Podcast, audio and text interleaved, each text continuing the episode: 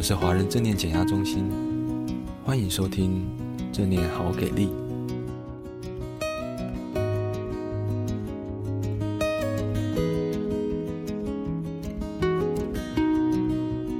各位听众朋友，大家好，我是 Kelly，今天要来向大家介绍一本书，书名是《做自己心智的主人》。不知道大家在看到书名的时候有什么样的感觉？生活中会面对到大大小小的事，面对到大大小小的压力，要成为自己心智的主人，确实不是一件容易的事。说到压力，不知道大家有什么样的感觉？我的感觉是，适当的压力其实是可以带给我们很大的成长和进步的。在学业上有压力，可以让我们想要获得更好的成绩。在工作上有压力，我会做出更好的业绩，或者是在生活中有压力，也是可以让我们更进步的。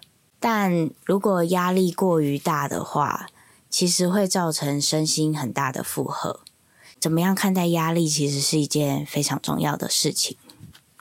这本书呢，它在第一章就告诉我们，事实上，我们感受到的压力，几乎都是自己内心制造出来的。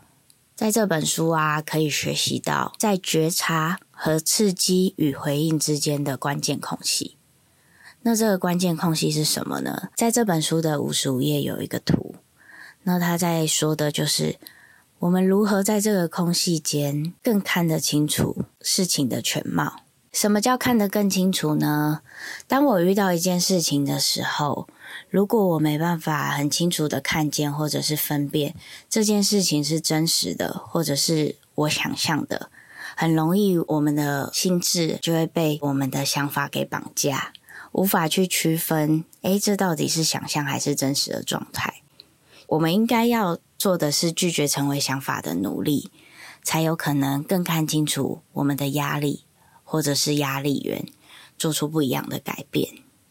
关于觉察、刺激与回应之间的关键空隙，跟不要被念头、想法给绑架这件事，是我在这几年正念的练习下非常有体验的部分。我常常被我的想法给绑架。从小到大，我就是一个很会观察四周，想事情都会先想到最负面的状态，因为我觉得好像我先想了这个负面的状态，就不会再更糟了。可是呢，确实这件事也带给我一些影响。时常啊，我就是用负面的想法看待事情的时候，其实我就会没办法对自己那么的有自信，被自己的负面的想法给绑架。或者是，比如说，我今天上班的时候，经过了我同事的旁边，我就跟他 say hi，说嗨，今天还好吗？可是他今天就是没有笑，又不理我的时候，我开始就会有一些念头想法出来，是不是他讨厌我？是不是我做错了什么，所以他才不理我？哇，念头想法繁殖的速度之快，这时候我就会联想到，是不是我前天碰他的东西没经过他的同意？所以他不想要跟我有好的交情了，又会想到哦，是不是在会议的时候我说错话了，让他觉得不舒服？好多好多的念头想法加在一起，让我没办法判断事情的真实性。那我下次再见到这个同事，尤其是早上的时候，我就会不敢跟他打招呼。慢慢的，慢慢的，我跟他关系就渐渐疏远了起来。可是这其实不是我想要的。但我在学习正念之后，我知道有时候想法并不是真实的。我会多做一点不一样的事情，像我会去跟他核对，我会去跟他确认：诶，为什么你不回应我啊？你是不是没看到我啊？还是发生什么事了？尝试几次下来，我发现到，诶，有时候事情真的不是像我想象的那样子。诶，有时候我们的感觉并不是真相。想法也不是事实，要如何看得清楚事实就很重要了。本书呢，带领大家一起建立七个好的习惯，还有十个舒压的小技巧，跟二十个自我锻炼。这些呢，都可以帮助我们的身体啊、情绪啊、心智啊、灵性啊，建立不同的思考和反应模式。压力其实不可怕，可怕的是我们要如何看待压力这件事。当我们在发生不愉快的时候，我们会发现到自己的心情是非常低落、生气，可能也会有点沮丧。那我们可以试着做一些练习去调整，并且让这些空隙开始存在。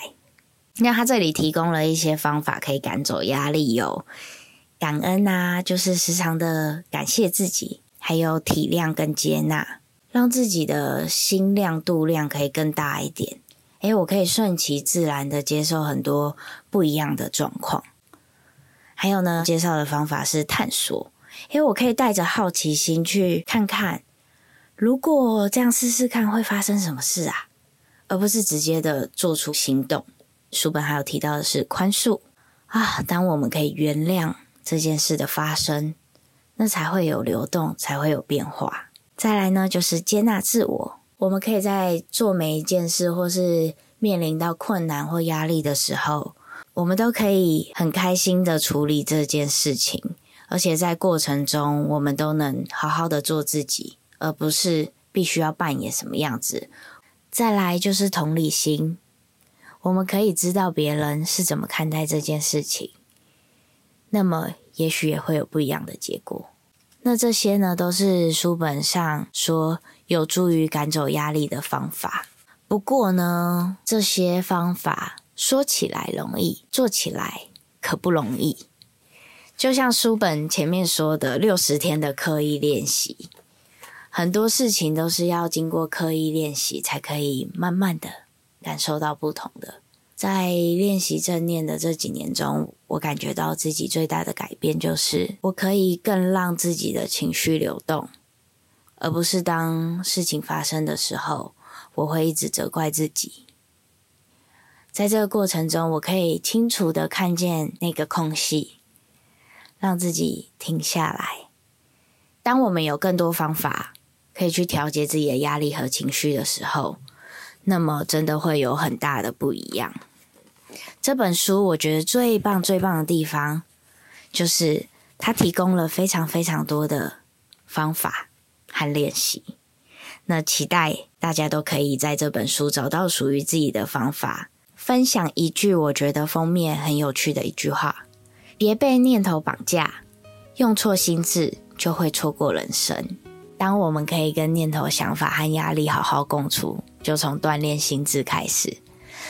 希望大家都可以在这些练习中找到属于自己的方法，重回开心快乐的生活，真正的。做自己心智的主人。那我今天的分享就到这里结束，很开心今天可以跟大家介绍这本好书，希望大家可以看完这本书，跟我分享你的心得。谢谢大家，我们下期再见，拜拜。